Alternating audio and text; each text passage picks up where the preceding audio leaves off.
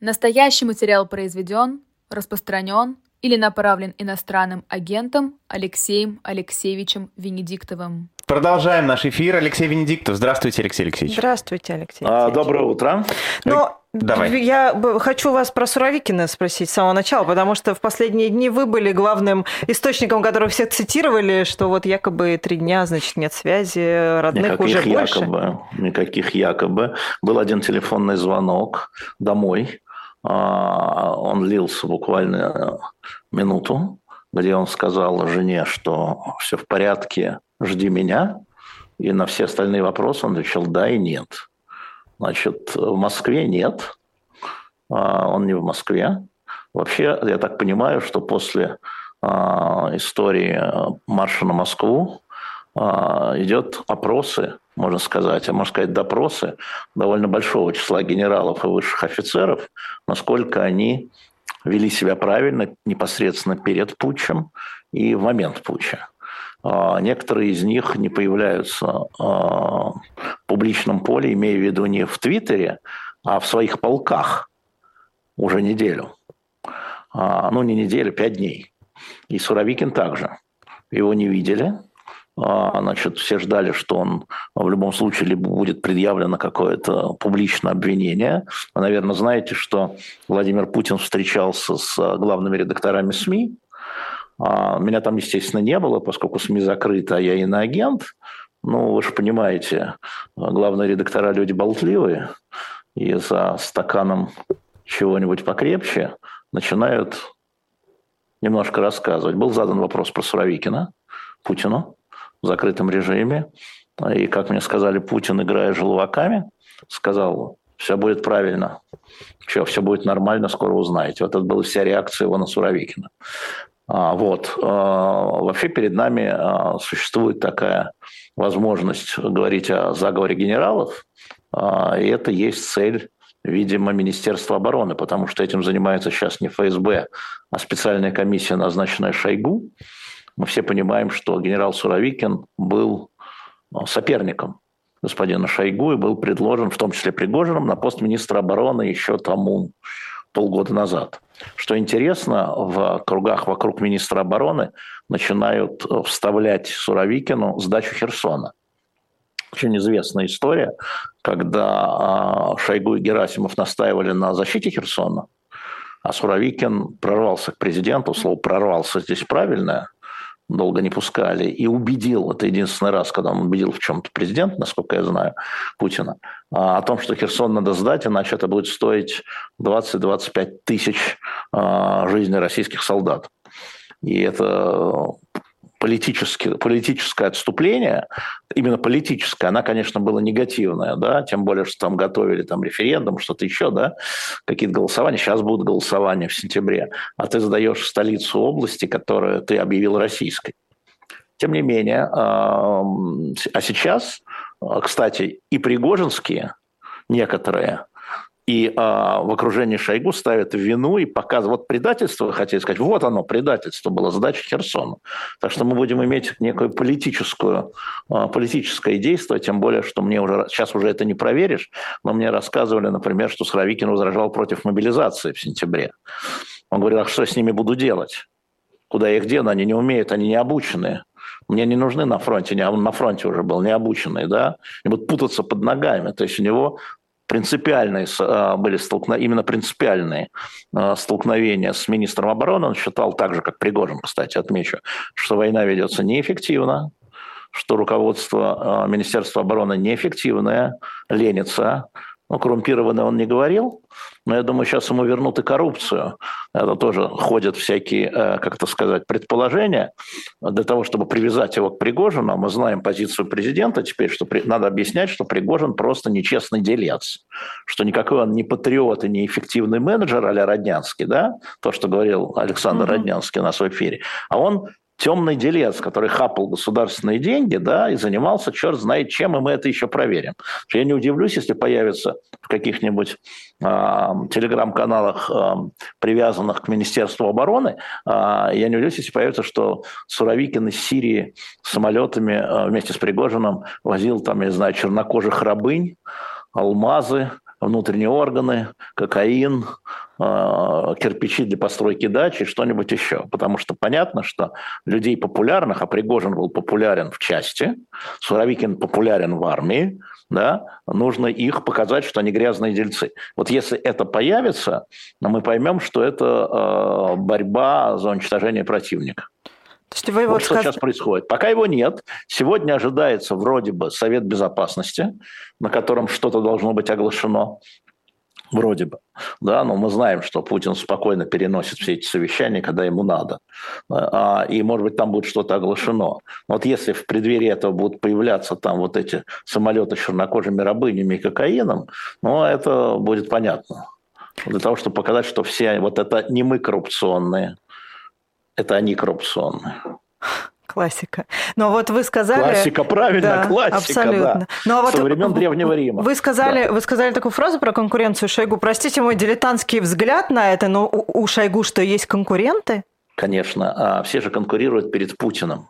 Так вот да? в том-то и дело, у на него что, есть конкуренты? Св... Смотри, на кого-то надо свалить поражение российской армии или отступление российской армии, потери там а, какого-то количества квадратных километров, контрнаступление, на какого-то из военных надо свалить. Кто у нас за это отвечает? У нас глава операции, начальник генштаба, общее руководство Министерства обороны, а зам главы операции Суровикин. Так кто отвечает за поражение российской армии, или вернее там, да, за отступление российской армии, за неудачу российской армии на этом этапе. Либо Суровикин, либо Шойгу, конечно, конкуренция. И это надо Путину объяснить. Что это мы не в Киеве еще, и не в Одессе, не во Львове, а это предатели кругом, с одной стороны, или неэффективное и коррумпированное руководство, с другой стороны. Это, это перешло на эту стадию, именно поэтому мы не видим многих генералов. Кстати, мы Герасимова тоже не видим. Если вы обратили внимание, с того же, вот с той ночи в Ростове, он же тоже был в Ростове. И Суровикин был в Ростове с 23 на 24, и Герасимов был в Ростове с 23 на 24. И мы их не видим. С 24 числа, алло, гараж, сегодня уже 30 а, Шесть дней прошло. Где руководитель э, операции? Где его первый зам? Ничего не знаем, но мы знаем по вторичным, как у нас в России, все византийский двор. Уволен зам, уволен, получил на руки документы уже зам Суровикина, генерал-полковник Юдин.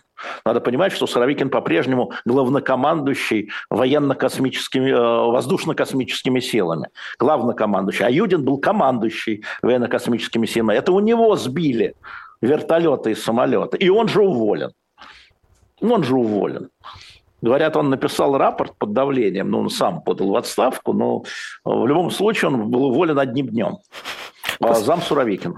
После того, что случилось, я бы вообще всем Министерством обороны написала рапорт об увольнении, а, честно говоря. Не дождешься ты, не дождешься ты, да, потому что а, на самом деле мы еще не знаем, да, то есть как было на самом деле, это одна история, а что выльется в кадровое решение, другая история, потому что мы точно знаем, как докладывают президенту, как бы сказать это, частичную правду. И президент принимает решение, обратите внимание на вчерашнего Пескова, да, когда его спросили, а что Суровикин, что сказал Песков? Он сказал, президент работает с министром обороны, начальником генштаба, а все эти командующие обращайтесь в Министерство обороны, когда это было так сказано. Президент напрямую командирам полков звонит, когда ему надо. Понимаете? То есть идет расследование. Главе Шебекинского района. Да, там, звонит, конечно. Главе Шебекина звонил, да. Да, да, да, да, да. Вот такая история, ничего еще не закончено. Совсем ничего еще не закончено. И напомню, что завтра истекает срок, по которому все добровольческие объединения, а Вагнер считался, я посмотрел, июля, я, да. я, никак не мог понять, чего там с деньгами, вот то, что Путин говорил. Конечно, Путин тоже лукавил там, да, в этих денежных историях. А, я посмотрел, а, они же все заключали с Министерством обороны а, другие контракты, как добровольческие, да, должна была же была поставка оружия, там, то, что Ширяев хорошо говорил из «Новой газеты», там, а, горюче-смазочный материал, эти добровольческие объединения, не интегрированные в состав либо Росгвардии, либо а, в состав вооруженных сил, они заключали определенные договоры, в том числе Вагнер. Завтра, 1 июля, когда договоры должны быть перезаключены на контрактные договоры, а, и завтра мы должны будем узнать, какая часть команды Вагнера и командиры Вагнера, заключают они контракт или они уходят, как Путин говорит, либо в Беларусь с Пригожиным, либо э, по домам к женам. Если вот. говорить об этих конфликтах, э, насколько э, можно говорить, что это внутри одного блока? Или на самом деле, грубо говоря, у Шойгу есть союзники еще в каких-то министерствах и так далее. Это, это свара, она вот в, конкретном, в конкретной точке управления? Или это большая история. Mm. Смотри, большая, а, я, скажем я, так, я, небольшая, я не большая. очень сильно понял, что ты имеешь в виду под блоком. Если блок только военных, это одна история. Если путинский блок... Вот, не, путинский... не, я говорю, это только, это только военный блок вот так? Или в этой э, разборке, грубо говоря, задействованы не только военные, но и но прокуратура, если... ФСБ... Да, да, да, я, понял, я понял, да, конечно, задействованы. Если считать блок силовой, назовем его так, включая армию, ФСБ, Росгвардию и так далее, конечно, а, это конкурентный блок. Конечно же, внутри конкурентный блок, сильно конкурентный блок. Вот совершенно очевидно, что а, основную там работу по а, противодействию уже начавшегося марша осуществляла не Росгвардия, как могло бы показаться, а Федеральная служба безопасности. Но у них танков не было, понимаете? А у Росгвардии тоже. Так я говорю, у Росгвардии не было танков, поэтому нет. Теперь у них танки а там, есть, теперь-то они да, развернут. Ничего у них еще нет. А, история заключалась в том, что, скажем, а, чтобы вы знали, военная контрразведка, военная контрразведка – это ФСБ. Это mm. не Министерство обороны, да, это контроль над военными. И это они проспали, ну, проспали, во всяком случае, начало мятежа. Там же какая была история, может быть, наши а, зрители не знают, там все было очень хитро на начале. Почему, задается вопрос одним из следователей военной прокуратуры, которая подчиняется прокуратуре, угу. почему дали возможность выйти им из тех а, ну, лагерей, которые были на, в Донецке, ну, Донецко-Луганске, да, там они были, они же были отведены с фронта, с непосредственной линии по соприкосновению, да. у них там э, переформатирование. Почему им дали выйти в Ростов? Знаете почему? Потому что там они заявляли, что они идут отдавать эту технику э, армии. Они просто ее перегоняют. Угу. А, ну тогда идите. То есть это абсолютно проспала военная контрразведка. И, конечно, сейчас ей тоже это ставится вину, и все друг на друга сваливают. Хотя внешне мы видим, что Виктор Васильевич Золотов замечательным образом воспользовался возможностью а, у кремлевского пула на Ивановской площади прямо в Кремле изложить свою версию событий. Ну, не, не ждал от него таких умений, на самом деле. За что получит танк, да. Не получит он, скорее всего, ничего. Там будет... Я напомню, что Росгвардия – это внутренние войска раньше. Да. Тем да. более вопрос, зачем им да, такая техника? Ну, конечно, внутри страны не было никакого жандармского корпуса. Что вооруженные силы в основном на линии соприкосновения, на линии фронта.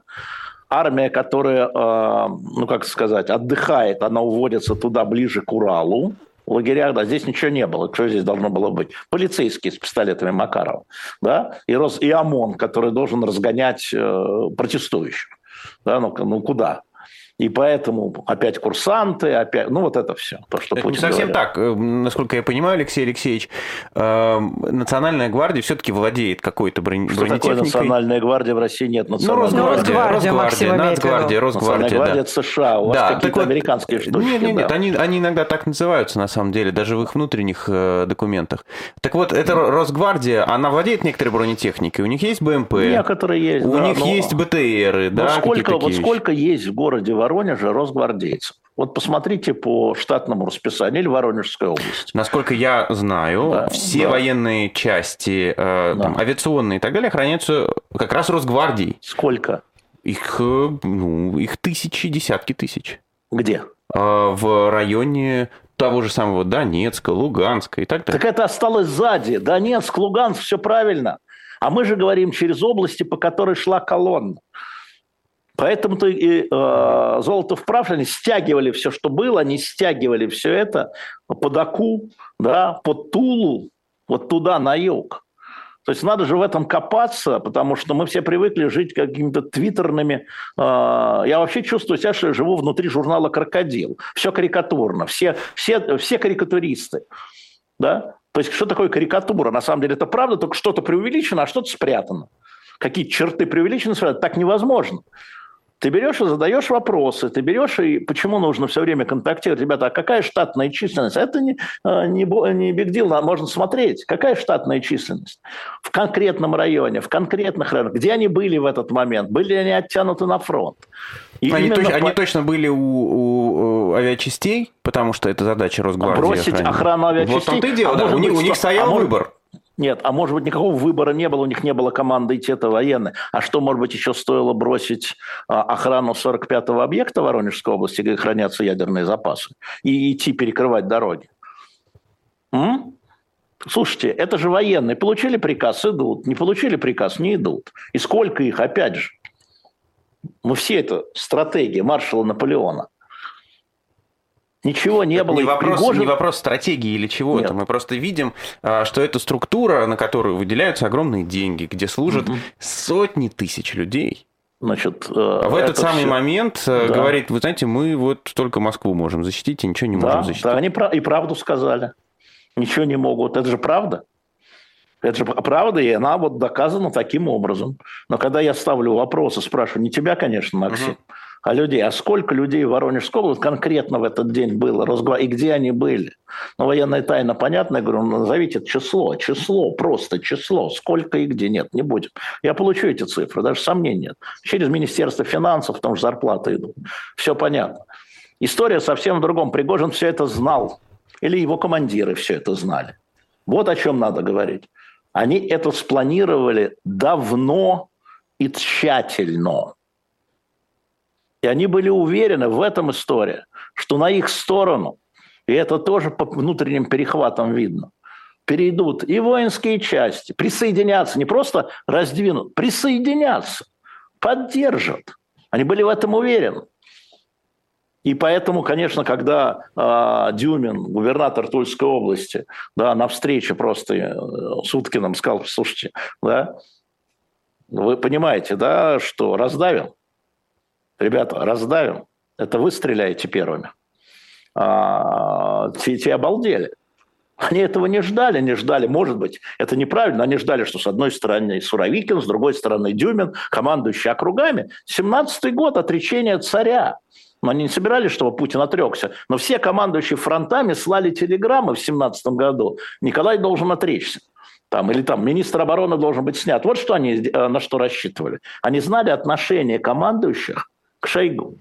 Но у них это не получилось. То, что Этого вы рассказываете, это не просто коммерческий конфликт, что называется. Как... Нет, у Пригожина, а, смотрите, есть триггеры, да, есть триггер, да, который, это то, что у Пригожина, вот у меня есть ручка, я пишу и этим зарабатываю. У меня эту ручку 1 июля должны были забрать. Раз. Второе, в частях шла, естественно, вербовка вагнеровцев, перевербовка вагнеровцев два. Да? То есть у Пригожина всего рассчитано было, весь его бизнес, на то, что у него есть силовая составляющая в этом бизнесе. Он этим торговал. И у него эту ручку забирают. И все. И Путин сказал, все, все подпишите контракт, все. То есть у меня теперь командующий не Пригожин, а Шойгу которого я называю там жалким земляным, желтым земляным червяком. Он это терял. И в этом смысле он тогда терял весь бизнес. Бизнес как дело, понимаешь, да? То есть, как говорит Путин, у, у нас не оставалось выбора? Да, у Пригожина не оставалось, выбора? выбора, потому что у него забирали после слов Путина на встречу с военкорами о том, что все должны подписать. Он понял, что он к нему прорваться не может с тем, что а давайте вот это самое боеспособное, давайте мы оставим его. Да? Нет, Путин принял решение. Все. И э, он, понимая, что в армии тоже понимают, что э, армия не идет от победы к победе. А в чем причина? В плохом руководстве. Значит, надо сменить неэффективных и коррумпированных на честных и эффективных. Так что он шел для того, чтобы руководство российской армии, а, было свое, и, б, было эффективное. Ни о каком мире с Украиной, вообще кто это там придумал, да, и вбросил это специально, чтобы говорили, ах, какой Пригожин, он оказывается против коррумпированной системы. Он, Пригожин, против коррумпированной системы. Вообще, понимаете, кто такой Пригожин? Он есть коррумпированная система. Он есть, да, в какой-то смысле коррумпированная система, это правда. Это вообще надо бы... Это вообще человек, который действительно... Рок против наркотиков, помнишь? Да, да, да. Нет, нет, это наркобарона против наркотиков. А это наркобарона против наркотиков. Он действительно, как он получал э, эти самые э, контракты по кормежке армии, он делал несколько ложных фирм, и все эти фирмы подавали на конкурс. А это же в регионах, это же не центральное, это не Министерство обороны, в регионах кормить гарнизон, понимаете, да? И выигрывал там, естественно, потому что там понижал цены, там повышал цены. Вот он это делал. Естественно, те комиссии, те генералы, которые стояли во главе комиссии, они это знали, они коррумпированы, иначе бы они не позволили вот этим э, фирмам, которые регистрировали с одного IP-адреса, как теперь известно, с одного IP-адреса, да, которые конкурировали за контракты на кормушку армии. Вот эти самые 80 миллиардов, о которых Путин говорит. Ну, привет. И он против коррумпированных. Ну, привет. А ну, хорошо. А почему, почему Путин так держится за Шойгу? Ну, Добин, наверное. Доверяет, наверное. Когда все решает один человек, а не институция, значит, он ему доверяет больше, чем... Это же Путин как? Э, последняя папочка? Ну, кто формирует его взгляды? Папочки, да? Вот последняя папочка, а, которая ему кладется сверху, да, это папочка с докладами, с рапортами министра обороны, а не какого-то там командующего округа. Не, когда будет надо, он вытащит и командующего округом. А сейчас вот, ну а что? Он вообще не любит менять людей, вы же помните, да? Да. Мы, мы за Поэтому все эти разговоры лет... о том, что на этой неделе отставят Шойгу, на следующей неделе отставят Шойгу, это, это конечно, фантазии. Это, ну, это вот фейсбучная, твиттерная журналистика, которая там провалилась себя во время всего этого, а, потому что очень много фантазий. Надо сначала... А почему у нашего с вами канала резко выросло а, число подписчиков на 60 тысяч за три дня? Это если раньше за неделю 4 тысячи, 5 тысяч, да, а теперь за 3 дня 60. Я вам скажу почему. Я разговаривал, я с украинцами разговаривал, я разговаривал с частью мятежников, я разговаривал с кремлевскими, да, они все перешли на наш канал. Потому что вытащить информацию было невозможно. Потому что сидели мы скучные на живом гвозде, скучные, и шелушили информацию, не занимались придумками – да, а вытаскивали из региональных блогов, из региональных лент, из ростовских лент. Все немедленно у нас тут подписались на 161.ru, это ростовская лучшая лента была. Фактура, потому что мы занимались журналистикой. И неважно, кто кому чего показалось. Я вчера с Ходорковским переписывался. Я говорю, Михаил Борисович, у меня такое впечатление, что последнее время э, за вас пишет ваш двойник. Ну, поскольку все о двойниках, потому что совсем другое. И он мне, видимо, мрачно написал «тройник». Алексей Алексеевич, хочу вас спросить о тех, кого вы знаете лично, и кто был да. в этой ситуации. Юнусбек Евкуров, который оказался да. с э, Пригожиным утром, да. даже на одной видеозаписи. Да. Насколько, по вашему опыту, он был, что называется, в своей тарелке? Насколько он... Эти... Что это было? Это были переговоры? Это был просто разговор двух людей? Что это было? Это было поручение Москвы. Я напоминаю, что это было уже утро. Да. да. Уже ночью все прошло. Ну, в смысле, зашли в Ростов. Да? А, значит, э, Юнусбек Евкуров, насколько я знаю, он принимал участие и в тех переговорах, которые вел Дюмин я напомню, кто такой Юнусбек Евкуров. Это бросок на Приштину. Угу. Да? Это боевой Там генерал. глава Ингушетии, да, на которого ну, было покушение, который, который да, да, был да. тяжело ранен и да. все такое. Да. Юнусбека я знаю хорошо, он меня тоже знает. Это боевой генерал, который делал броски такие же. Он понимал всю угрозу. Он пытался его отговаривать. Кстати, обратите внимание на лукашенковскую э, вот эту речь, где он говорит, что он-то позвонил Евкурову на телефон, и Евкуров передал ему Пригожину телефон со звонком Лукашенко. На это хотел бы внимание. Какой телефон нашли надежный? Евкуровский.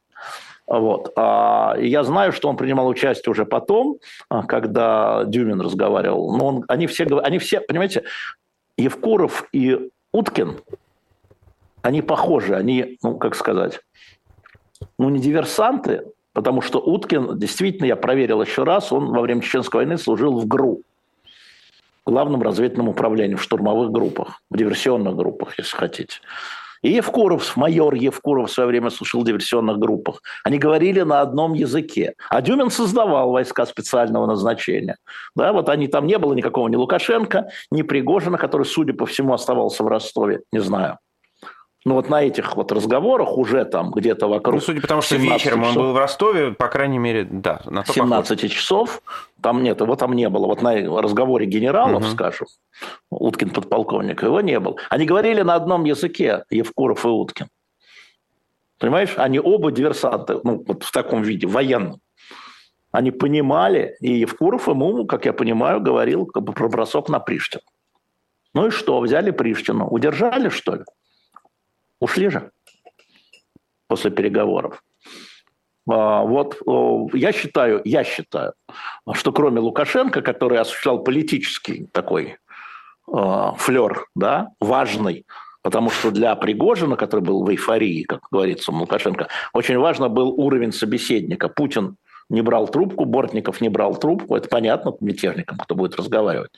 А, вот. А, был настоящие переговоры, да, и, в общем, разворот колонн, это были военные. Ну, с одной стороны, Дюмин Евкуров, с другой стороны, Уткин и еще два командира, которые шли на Москву в числе вот этих 5-7 тысяч. Мы еще многого не знаем, но мы по времени узнаем когда-нибудь, наверное. Я тут, э, знаете, за дилетантские вопросы буду отвечать, но Слово это меня волнует очень. для нас хорошее Я слово. знаю, но кстати, я... След... Кстати, да. Ир, следующий номер, не сейчас, который выйдет, сейчас выйдет номер по дилетанту «Фурии революции», это женщины в революции, да, там всякие uh наши Инесса Арман, Лариса Рейснер, красотки. А, вот. А, Роза Землячка. Во Следующий номер мы все снесли и делаем номер «Марша на столицу». От uh стрелецкого бунта и похода Муссолини на Рим – да, до других походов на столицу, а целый номер сделаю. Когда выйдет? Это будет 22 августа, как раз, ГКЧП. Вот вы, вы, вы сказали, что очевидно, а, что Пригожину, да, им сказали, что их подавят и просто раздавят. Я... Клопа, да, сказал, абсолютно. А, а кем, чем? И если есть такие войска, которые могут это сделать, почему Смотрите, они не на фронте? Смотрите, а, эту историю мы уже видели, это история колонны. Значит, что, что происходило, как двигалось? Ну, сейчас уже это все понятно. Это двигалась колонна огромная, значит, 5-7 тысяч человек. Вообще их было две колонны. Но главная колонна под она двигалась в сторону Москвы. 5, она растянулась. Знаешь, такое 5 тысяч? Это э, несколько ну, мне сказали цифру 350, не очень верю, автомобилей, ну, автомобили, платформы и так далее, техники, да, угу. но тем не менее 5000, да, а, значит, 350, они Маловато. двигались, они двигались очень интересно, они двигались в перемешку с гражданскими машинами. Конечно, это придумал Уткин, а, и поэтому, собственно говоря, бомбить это было практически невозможно или идти на большие жертвы. Но, судя по всему, это было в самом начале в Ростовской да. области, что и было предъявлено как раз Евкурову на том вот. самом видео. Да, только это было... Не-не-не, это не то. Это было до Ростова. Mm. Вот автобус, который, который тоже не понимает, что было предъявлено. Мы не видим, mm-hmm. что это за автобус. Больше этого нигде не появлялось. Значит, люди погибли, это где-нибудь было бы, да? А в каких-нибудь пабликах нет. Mm-hmm. Значит, а, это был отдельно нанесен... Да, и они, естественно, понимали угрозы, поэтому шло а, сбивание вот этих вертолетов РЭБа. И, значит, э, Ил-22М значит, там, где стоял пульт управления, да, значит, разведка, радиоподавление, пульт управления, все эти сбивали. После этого был нанесен бомбовский удар, да, один по колонии, как бы в виде предупреждения. Но я не сомневаюсь. Это которое воронежское видео, то, то знаменитое? Да, да, да, угу. да. Они уже, уже под Воронеж. Но я не сомневаюсь, что если бы они продолжали движение, я не сомневаюсь, чтобы был отдан приказ разносить колонны разносить колонну, которая растянулась, ну, 350 машин, ну, посчитайте сами, да, есть правила движения колонны, да плюс еще между ними гражданские, ну, просто бы сносили бы и все, уже не считаясь гражданскими жертвами. Пытались удержаться, потому что бои в городе, Воронеже и в Ростове, что уличные бои, вот там все ругают, значит, э, солдат, которые не оказывали сопротивления в охране Южного округа. Но если внимательно читать всяческие информационные материалы, видно, что они получили приказ, потому что тогда пришлось бы вести э, бои на улице. Понимаете, какое уличные бои? Но мы в Казахстане Вроде. видели в каком-то смысле уличные бои. А да, кстати, Ага. нет, да, да, да, было, было, было, было, да, было. А здесь Ну, двух не- просто не сторон сравнить, там, Ну, прости да. меня, в- в технике такой не было. Нет, на технике не было, но уличные А бои. здесь, а здесь с двух сторон профессиональные военные. Потому что там был штаб охранял и спецназгрупп. К сожалению, Да, мы есть- видели уличные бои в украинских городах, Мариуполь, Бахмут Да. и так далее. Да, совершенно верно. Превратить миллионный Ростов или миллионный Воронеж в Мариуполь. Совершенно верно. Очень правильный пример. Или в Бахмут. Да?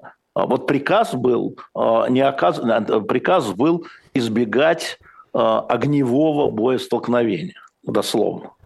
Что-то такое. Ну, может, я какое-то слово там неправильно произнес. Был такой приказ. И а, поэтому Но пытались... если бы их- пошли дальше, то на это бы закрыли да, глаза. Закрыли бы глаза и по, вот, по колонии, вот именно по колонии, по колонии наносились бы удары, в том Авиацией. числе ракеты, и ракетами, да, авиации, да. Алексей Алексеевич, э, если опять же э, говорить о том, как какие-то выводы делаются... э, Рано. Рано пора выводы? Макс, рано, совсем рано выводы. Какие выводы о чем? А, значит, поскольку готовились долго, почему военная контрразведка докла- не докладывала? Если она докладывала, Почему Да, не, а если не- она- не было реакции? да? Да, что ждали, в чем, а, кто просчитался? Ну, понятно, что просчитался Путин. Да, тут первое, это вот не нужно никакого расследования. Я говорю о том, что главный удар это в том, не в том, что вот это произошло, а что Путин это допустил. И главный удар по Путину это в том, что он это пропустил. И ущерб Путина это в том, что он не рулит собственными боевыми частями. Понятно, да? Не то, что он там выиграл или проиграл, там, ну, подавили мятеж или там рассосался мятеж, да?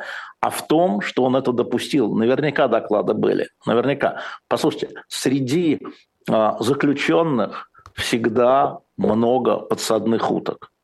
А здесь еще в таком не очень лояльном Министерству обороны подразделении, там Пригожин три месяца про это говорит, да, если не больше, наверняка сидели. Что они ждали? У меня есть версия, что его на это провоцировали. А У меня есть совсем конспирологическая версия, я не сторонник конспирологии, как вы знаете. А, но смотрите,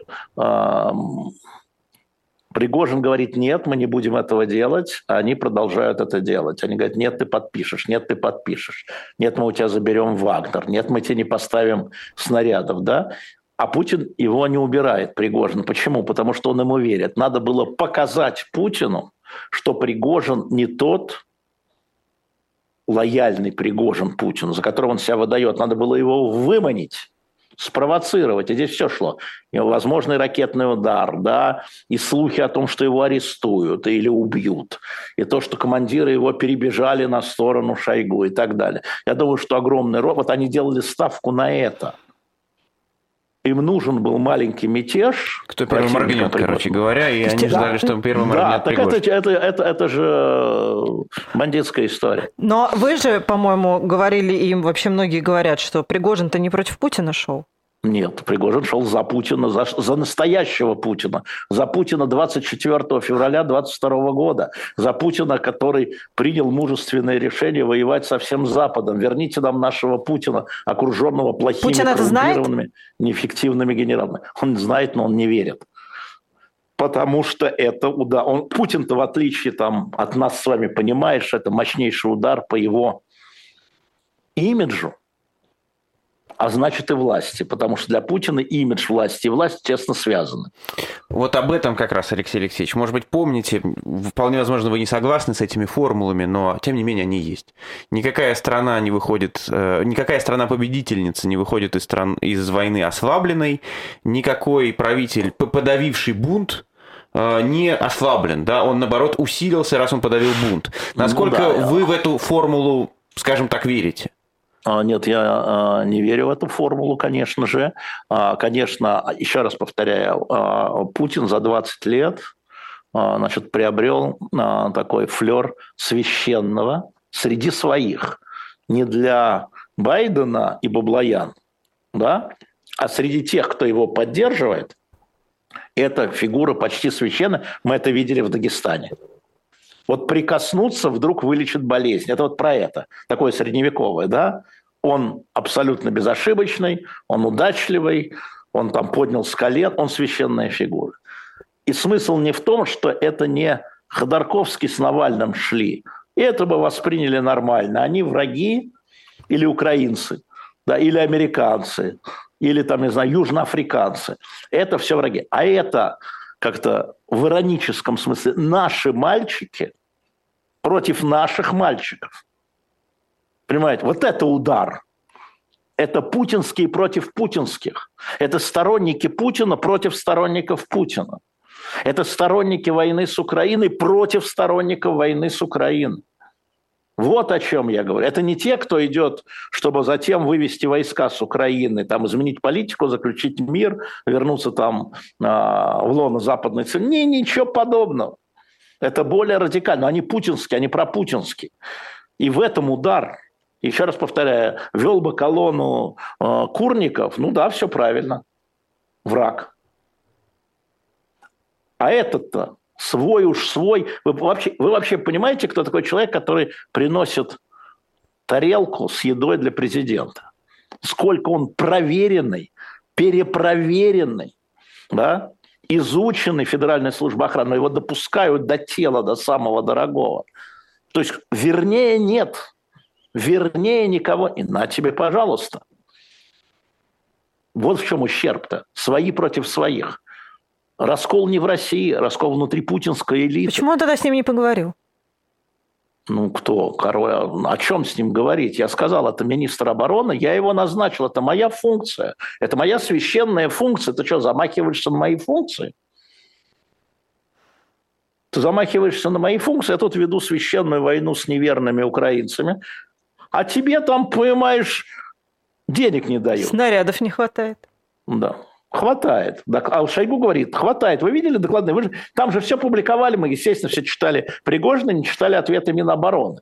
Потому что тут яркий Пригожин, верхом коне, там, с клоунским носом, и Коношенко в квадратных очках, бу-бу-бу. Вот Кто его замечает? А, а на самом деле, говорит, нет, вот смотрите, так же, как соседним, да, снарядов не хватает, но всем, так же, как соседним частям. Они это отвечали, только кто это читает? А я читаю. Алексей и Путину говорили, ну как же, Владимир Владимирович, ну смотрите, вот эти получили 80% от запрошенных, и вот рядом с ним э, штурмовая бригада морской пехоты получила 80%. Ну вот 80% завода уже не справляются. По поводу как раз кому сколько дают. Зачем Путин публично называет эти миллиарды? Какая цель? Для кого? Цель такая, цель такая, все это из-за денег. Цель очень простая – он говорит, что он там патриотизм и замена коррупции на эффективность. Мы ему платили сколько? Его частный аккаунт сколько получил? От Шойгу. Это же по бюджету Министерства обороны, я имею в виду вот часть из этих денег. Он же, он же вот деньги брал и опять недоволен. Вы знаете, мы ему платим, он недоволен, жадный. И картинка совсем другая. Одно дело, значит, возмущенный патриот, да, марш справедливости, как он назывался. Угу это очень, э, может быть, это ошибочный путинский расчет, очень может быть, но он точно понимал, исходя из своего, что если это все за деньги, мы, он же понимает популярность Пригожина. Он же понимал популярность лозунгов Пригожина, который там в рубах у парня, да, там в грязной рубашке такой, да, миллиардер, правильно Ира говорила. Олигарх. Mm-hmm. Правильно, олигарх. Но mm-hmm. образ-то у него. Парень-то он за что? Против коррумпированных. Все знаем, что они коррумпированы. Он правду говорит. Ах, этот правдоруб деньги получал. А, другая история пошла. Вот что, для чего Путин называет эти цифры, которые, на самом деле, если в них разбираться, абсолютно не астрономические, как правильно сказал Валерий Ширяев. Но для э, общественного мнения миллиарды, 80, 110. Не, ну во время войны понятно, что они не шокируют такие цифры. Нет, нет. Ну, смотрите сами, страховые выплаты, самое главное. Что сказал Путин? Страховые выплаты Вагнеру за год 110 миллиардов. А если мы э, поймем, что 5 миллионов за убитого, а их платили 5 миллионов. И 3 миллиона за раненого. Да, то мы получаем, что потери Вагнера за год 22 тысячи, от 22, 22 до 30, до 37, 5, да, 5, да. Угу. То есть он назвал цифры потерь Вагнера огромные. А Вагнер – часть российской армии в этом смысле. Огромные потери. Путин сказал, у них огромные потери этими цифрами. Но там же не факт думает. этих цифр был важен, а факт того, что Путин просто сказал, что мы давали им деньги, что они за счет госбюджета не, не, мы давали им... Нет, они не за счет госбюджета существовали, конечно. Это вот опять Валер Ширяев совершенно справедливо все сказал. Во-первых, они стали только когда началась война, а тогда они, естественно, заключали вот эти добровольческие отряды, это называлось, да, добровольцы. Вот, они стали получать деньги. На самом деле э, у них очень много э, побочных бизнесов было. Ну, я думаю, что «Новая газета» еще про это напишет. Да тот же Ширяев, всем привет от 23, 23 февраля 2022 э, года хоть и ошибся, ошибся в прогнозе, э, как и многие тогда, да, господин Ширяев, но он как раз указывал, что огромная часть бизнес-империи э, Пригожина – это строительство э, объектов, жилья, инфраструктуры и То, так что далее. сейчас в Беларуси а, началось. В ДНР, ЛНР для вот размещения там, военных и так далее. И э, в Белгородской области и так далее. Мы э, еще не понимаем последствия для империи Пригожина, в том числе африканской. А что делать России теперь, поскольку э, Вагнер выполнял политику России, не только охранная структура, да, и уже э, начали говорить там в Центральной Африканской Республике, что нам все равно, э, там помощник президента Цара сказал, Вагнеры, а, а потом, может быть, придут какие-то другие военные русские, мы с ними будем работать. Но это все а, пока существует, так же, как фабрика троллей. И а, нужно будет не только воинский отряд у Пригожина забирать, а все вот это. Посмотрим. Алексей, не видим. Да. А, а почему, почему ему дают спокойно ну, там, не знаю, сбежать Договорен... или переместиться. Ир, Ир, договор... Но это же договоренность. Почему, ну что? Но он же предатель. От мятежа, почему его не убили Он же предатель. Когда ну, он в Ростов ходил, могли. А почему, а почему Скрипалей отпустили? Ну, потом Они пытались убить. Скрипаль. А? Но потом пытались убить. Ну, потом будет потом. Угу. Нет, сейчас это вопрос договоренности, и не только слово президента, но, повторяю, Евкуров, Дюмин, да, это вот вопрос, вы сворачиваете мятеж. Потому что если мятеж продолжается, потерь будет гораздо больше ну, для э, государства, для власти, нежели мы вот его там угу сошлем в Беларусь. А там потом, а потом, как Путин сказал, а потом будем разбираться. Путин же сказал все. Вы что, не верите Путину? А потом будем разбираться. Я бы, как сказал мой один э, европейский собеседник, на месте Пригожина э, значит, выше третьего этажа бы не селился и к открытым окнам и балконам бы не подходил. И покупал только в супермаркете запечатанную еду, видимо. Пакетки чая, пакетики с чаем. Да, Алексей Алексеевич, вы как раз упомянули поездку в Дагестан. Как вы себе объясняете то, что Путин Путин заставляет этих военкоров, например, и других, кто к нему приходит, там сидеть на карантине по неделю, сдавать анализы, а, а приезжает куда-то и якобы вот так со всеми обнимается. Песков сказал, он не смог им отказать, он не мог Нет, им смотри, это, а это правда в каком смысле? Не им отказать. Правда в каком смысле? Кто-то из вас правильно сказал, он косплеит, он повторяет Пригожина. Они поняли, что тот... Вот смотрите, с самого начала войны, что было сделано – от имени Министерства обороны говорит Коношенко. Я знаю Коношенко. Он балагур и весельчак. И хороший собутыльник. Рассказать анекдот. Но выбрали образ чтения пресс-релизов. Это образ такой. Этого нельзя, знаешь, это вот бу-бу-бу-бу, это выбранная информационная позиция. И Путин, не говорить про это, это выбранная информационная позиция, ничего случайно нет. Я вам как специалист информационных позиций говорю, они просто решили поменять позицию, поняв, что та позиция Пригоровская более эффективна. Нужно было показать народное ликование в Дагестане. Это само собой, да, мы помним 99 год, мы помним, как Путин практически тогда в их понимании спас Дагестан. Вот рейда, кстати, рейда Шамиля Басаева, ну, поддержал, во всяком случае. Они его поддержали, он их поддержал, неважно сейчас уже, да, и там его действительно э, вот помнят таким мифологическим героем, и мы видели это. И если надо будет, в Москве будет то же самое. Видимо, они решили поменять картинку, а, невзирая на рекомендации, я уже говорил про рекомендации врачей. Я говорил, что в моем представлении, в представлении там, моих знакомых, да. это, да, это ослабленный иммунитет. Видимо, выбирая между угрозами, вот такой угрозой и такой угрозой, да, решили сделать вот так. Видимо, мы не знаем. Но такое разительное да, потому что Отличие. проиграли, потому, да, потому что это разительно а, никогда не было так. Да, но мы А видим, нас- что заново сда- сдают ПЦР-тесты, те, Ну, кто знаю, а. ПЦР-тесты будут сдавать дальше, потому что кто же кремлевский протокол-то отменяет, А, да? Но нужно было, это же все ради картинки. Ну, послушайте. Но это же все ради картинки. Путин очень хорошо понимает, и окружение Путина, как картинка влияет. Вот, потому что Пригожин, после того, как он там жал руки, там толпа, у Путина получается бу-бу-бу с чиновниками, да, или с какими-то там людьми, которые сидят там от него на два метра. Народ. Это картинку надо получить. Получили.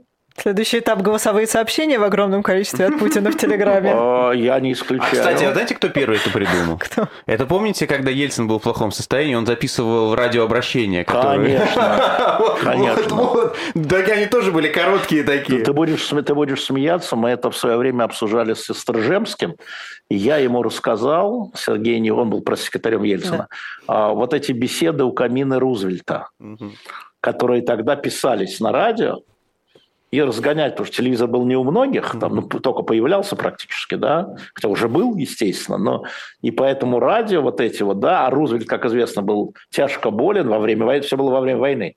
Рузвельт был тяжко болен, он уже умирал практически. Но вот эти а, еженедельные беседы у Камелька или обращения, да, у камина, он сказал и тогда Истержемский, хорошая мысль, гляжу, через два месяца появилось вот это. Так что я не А по телевизору ставили фотографию и включали звук. Да, да, да, да, да. А мы давали тоже на их, конечно. Так что это Ну не, не ноу-хау. Я, кстати, э, прошу прощения, пока я хочу книгу представить, которая, мне кажется, очень интересна и очень редка. Называется эта книга «Мой дед расстрелял бы меня» на shop.diletant.media. Это внучка коменданта концлагеря, немецкого концлагеря. Дженнифер Тиге называется. Вот это вопрос, что в семье, если твой дед комендант концлагеря. И как сейчас, вот я показываю, на shop.diletant.media, мы нашли эту книгу, вообще не знали ее существования, мы, мы шерстим для наших э, зрителей. А, у нас есть несколько десятков экземпляров, можно зайти и купить на shop.diletant.media. Мой дед расстрелял бы меня. Дед комендант концлагеря фашистского. И это, кстати, вопрос, она по- потом внуки будут говорить, что будут говорить внуки Пригожина, у него, по-моему, трое детей, что будут говорить внуки Суровикина, у него четверо детей, да, я уж не говорю о внуках Путина. И что они будут писать? Что они будут писать про дедов своих, про дедушек? Алексей Алексеевич, э, хочу у вас спросить про Барреля, который сказал, что слабый О. Путин страшнее для Европы, чем Да. сильный это, Путин. Это, а вы понимаете, что Барель это сказал не с пьяну, да? Барель вообще, э, я его знаю, он человек очень осторожный, да? Он, э, он как бы сказать, он из тех внимательных политиков, очень внимательных, которые слов в простоте не скажут. Это сигнал, это сигнал. Я думаю, что а, этот путь, а, откры- так же, как некоторые считают, открывает а, возможность для переговоров с украинцами. И об этом говорят уже некоторые политики, о том, что, смотрите, он сейчас слабый, вот сейчас надо. Понимаешь, да? Окно вот сейчас. И Барель дает сигнал. Мы понимаем, мы понимаем, но уж давайте, вот угроза, а, когда а, распадался Советский Союз, была же та история, почему э, все там до октября 91 года, до октября за два месяца все там, Буш старший, да, там, кто там был, Коль, по-моему, Миттеран, все, Тэтчер, все поддерживали Горбачева. Хотя есть очень интересный разговор, Палащенко рассказал Буша и Горбачева, когда тот еще был вице-президентом, что мы, конечно, поддерживаем Литву, независимость Литвы, мы всегда будем поддерживать и публично, и не публично, но мы понимаем, Майкл, что вы должны сохранять контроль за страной, потому что что? Оружие атомное. Потому что атомное оружие. Ослабление России, распад центральной власти, контроль. Это все в стенограммах есть. Тогда все говорили, ой, Запад поддерживает Ельцина. Нифига подобного. Нифига подобного. Там, И там стена- они- есть стенограммы встреч как раз и Ельцина тоже, и, и- и Да. насколько американцы были шокированы уровнем его, э, сказать, сепаратистской позиции. Да. И я разговаривал с сенатором Наном и с сенатором Лугаром, кстати, которые вывозили атомное оружие, проводили вот это атомное оружие, вывозили из Украины, из Казахстана. Это вот программа. Вся проблема была до 94 года. Шла борьба, они платили безумные деньги, на самом деле, это не только Будапештский меморандум, только чтобы вывезли, чтобы атомное оружие не расползалось, чтобы оно было внутри. Причем это сопровождалось еще и разъяснительной кам- кам- кампанией населения. Я-то жил в Казахстане в это время, и нам по телевизору показывали, что от ядерного оружия только проблемы. А, Да-да-да-да. достали вот эту всю правду про семипалатинские испытания, что вот смотрите, как, Всё верно. какой это ужас, и надо от него избавляться, и давайте его скорее там Поэтому отдадим и так далее. вопрос про контроль за атомным оружием и другим оружием, что нам показывает новичок, которое должно было быть уничтожено, должно находиться в руках сильной власти. Поэтому Путин может превратиться в нашего сукина сына для них в этом вопросе. Не вообще, а в этом вопросе. А, Поэтому я думаю, что вот те а, переговоры, разговоры, которые ведутся Зеленским, сейчас посмотрим, что будет э, на саммите НАТО. Зеленский вчера же вообще, да, как бы, то есть его помощник бросила, что он не поедет в Вильнюс, если не будет сделан э, жест в отношении Украины. Хочу успокоить Владимира Александровича. Жест будет, но он будет такой. Им предложат, значит, э, Совет Россия-Украина. Помните, был Совет Россия-НАТО? Да. Он будет такой же Совет Украина Россия- НАТО. Украина-НАТО, да, конечно, да. Украина. Россия, Мгм. Украина, да. Украина-НАТО, но это понятно, да, это вот такой был такой паллиатив. А, Но, тем не менее, а, вот недаром во время путча впервые американские а, лица официальные из Пентагона, из Госдепа звонили в Москву. Недаром. Они звонили, не Москва им звонила, они звонили в Москву. Потому что те шли мимо Воронежского хранилища ядерных боеприпасов. Может, там ничего страшного нет, вряд ли бы они даже туда не повернули. Но тем не менее. И теперь, когда они будут в Беларуси, где хранятся некоторые ядерные установки, большой вопрос. Я-то считаю, что нахождение Вагнера в Беларуси гораздо опаснее, чем нахождение Вагнера в России.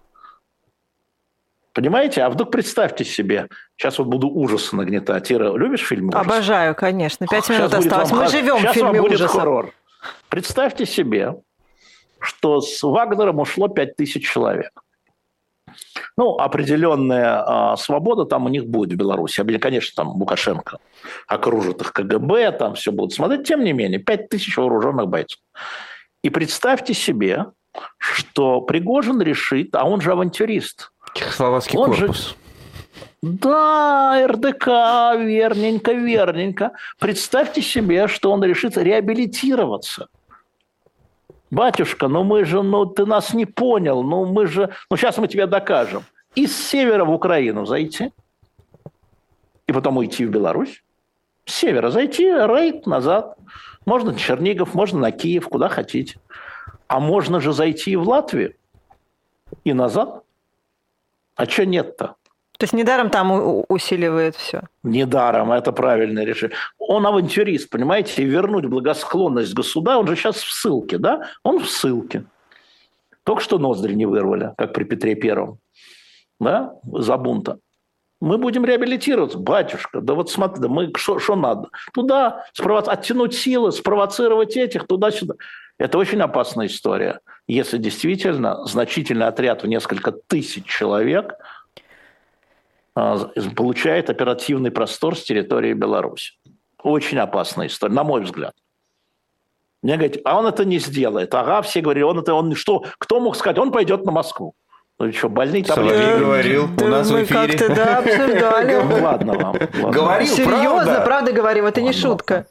Да, он много чего говорил. А я вам говорю про серьезные вещи, потому что это все равно он говорил Но так. вы говорили, что Путин держит под контролем Пригожина. Путин держит под контролем, конечно. Ну, так он же за Путина еще раз мать. Что ж ты не слышишь-то? Нет, ну, У вас но всё время одно какой-то- дело под контролем. Не вопрос, кто против кого. Вы сейчас подменяете сознательно, Нет, подменяете, нет. как вы это умеете в Нет, диалоге нет, нет. э, оппозиции. Я тебе Мы не отвечу, говорим, что он нет, ты против. не понял. Ты Мы не понял. под контролем Ты не или понял. нет? То есть, то, что произошло, это Можно под контролем? Путина А- произошло? А Суровикин под контролем Путина был. Вообще командующий под контролем, любимец. Путина. Пригожин Под под, контролем, контролем? Он Путина щ- или нет? Так он считал, что он под контролем. Еще раз. Умейте вставать и смотреть глазами тех, а не своими. Откуда мы знаем, кто э, держит кого под контролем? Это вот Соловей только один знает. Но если вы встаете на позицию Путина, у меня все под контролем. Я же вам про это говорю всегда. Конечно, он держал, держал его на поводку. Тот сорвался с поводка. Есть поводок, всегда может сорваться. Он и Суровикина держал под контролем. Он считал, что он всех держит под контролем, он страну держит под контролем. А миллион уехало. Ну и пусть. Его понимание контроля другое. Еще раз, Максим, надо смотреть их глазами, если вы хотите реально понять последствия. Это, это очень важная формулировка, по его мнению, что называется. Он Конечно. думает, что он держит под Конечно. контролем. Другое дело, Конечно. что Это на самом деле происходит. А что Но на это, самом деле это происходит? важное. А что на самом деле происходит, так еще раз повторяю, а если посмотреть глазами Пригожина, так он не вышел из-под контроля. Глазами Пригожина, еще раз, у него контроль один – Путин. И он за него шел.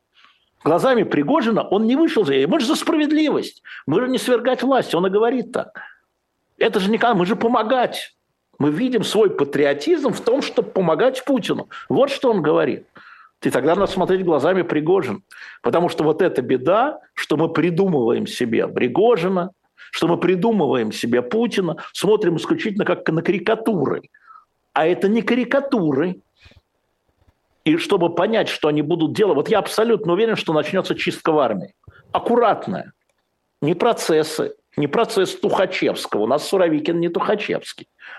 Отстранение, перемещение. Я всем привожу пример. Был ему очень близкий человек. А, Генерал армии. Первый зам руководителя ФСБ. Сейчас его дочка руководит э, Третьяковской галереей. Проничев. Дважды Герой России. Беслан. Да? После Беслана что происходит с Проничем? Я говорю, герой. Значит, сначала его аккуратненько из первого зама ФСБ погранвойска. А потом знаете куда? Общество «Динамо». Я думаю. Беларусь сейчас скажете. Нет, а можно в Беларусь было общество, где можно было аташе генерал армии дважды. А сейчас на пенсии. Еще, в общем, не очень старый. Мы не говорим справедливо, не справедливо. Так Путин а, с нелояльными людьми, он не очень как-то э, там казнить, расстрелять, там, а нелояльные свои, да, ну вот Черкесов, например, недавно ушедший, Виктор Васильевич вообще был близкий, вот ближе не Наташа Черкесова, да, которая, Мгм. да, а, ну, сказал не то, аккуратненько, туда, председатель директоров чего-то, потом туда силовых решился возможностей, был директором ФСКН силовой структуры, все, нет подчиненных с оружием в руках. И мы сейчас увидим, скорее всего, если я правильно понимаю Путина, замена генералов округов, замена. Да? Берется генерал, который под подозрением, и отправляется там командующим округом туркестанским, прости господи, да, или там эскадрильей. А потом, значит, ну, начальник безопасности там где-нибудь э, в Атомстрое на Дальнем Востоке. Но мы увидим опять... Но это не первый раз, если Мгм. обратить внимание, сколько раз поменяли. Вот это Путин, вот, это, вот он так понимает. И поэтому, когда э, мне говорят, слушай, он просто не хотел их бомбить, я говорю, я понимаю, потому что это его пацаны, они э, обманом ты оказались предателем. Вот он предатель. Предатель и авантюрист, жадный, корыстный, бизнесмен по деньги. Я всегда знал, но он был полезен. Вот как он видел. Он же полезен был. Я знаю людей, которые приходили к нему за Пригожиным. За его, можно сказать, головой.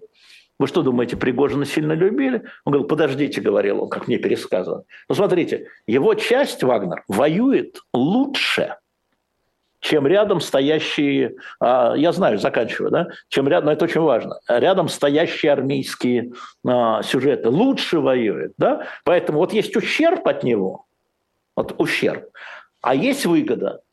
Выгода переверт. Потому что вы там, пацаны, договоритесь сами, что вы ко мне с какой-то ерундой приходите, да? Вот к нему э, за головой, как мне говорили, приходил Шойгу три раза за последний год. А потом он принял решение, он видел, ущерб накапливается, да, Ну, давай аккуратненько его, аккуратненько. Ну, как Шойгу аккуратненько, да? Взять, перевести. Ну, хорошо, но мы же всех переводим, это же справедливо. Мы же не только его, все добровольцы на контракт. Хорошо, давай будем, правильно, давай делать единоначалие. Правильно. Мы поэтому и терпим поражение, что нет единоначалия, говорил Шойгу. А, ну понятно, ну давай единоначалие, может это вот улучшит ситуацию. Все. И Путин так аккуратненько, на Пригожина так аккуратненько. Ну ладно, Жень, ну ты набрал бабок-то уже, ну займись там, я не знаю, торговлей алмазами. В Африкой займись, ладно, вот сейчас вот Африка, а то мы сейчас, вот, у тебя все получается. Вот что такое Путин на самом деле. Вот и сейчас мы увидим вот это вот медленное движение исчезает. Помните, какие генералы были в начале войны командующие? Я говорю, где они сейчас? Я даже генерал... фамилии пыталась вспомнить, тут не могу Мурадов, вспомнить ни одной фамилии. Например, Был не Муратов, такой. а Мурадов. Мурадов. Кстати, тоже имел Мурадов. значок Вагнера, э, в смысле ага. вот это вот самый э, жетон. Угу. Да? А, он Сердюков, только не бывший министр обороны, а командующий, чем он, ВДВ, по-моему, командует, да, генерал Сердюков. Понимаете, это Путин. И если вы смотрите его глазами, вы понимаете, как он делает, вы понимаете, почему он пытался через Дюмина, и у него удалось через Дюмина договориться, да? но он постепенно он будет скорее удушать, чем стрелять. И мы это увидим, но это, медленно, не торопясь. Это был Путин глазами Алексея Венедиктова. Спасибо всем, кто Нет, смотрел нас. Поставьте лайки Путина. обязательно. Путин глазами Путина. Максим Корников, Ирина Баблоян. До завтра. До свидания.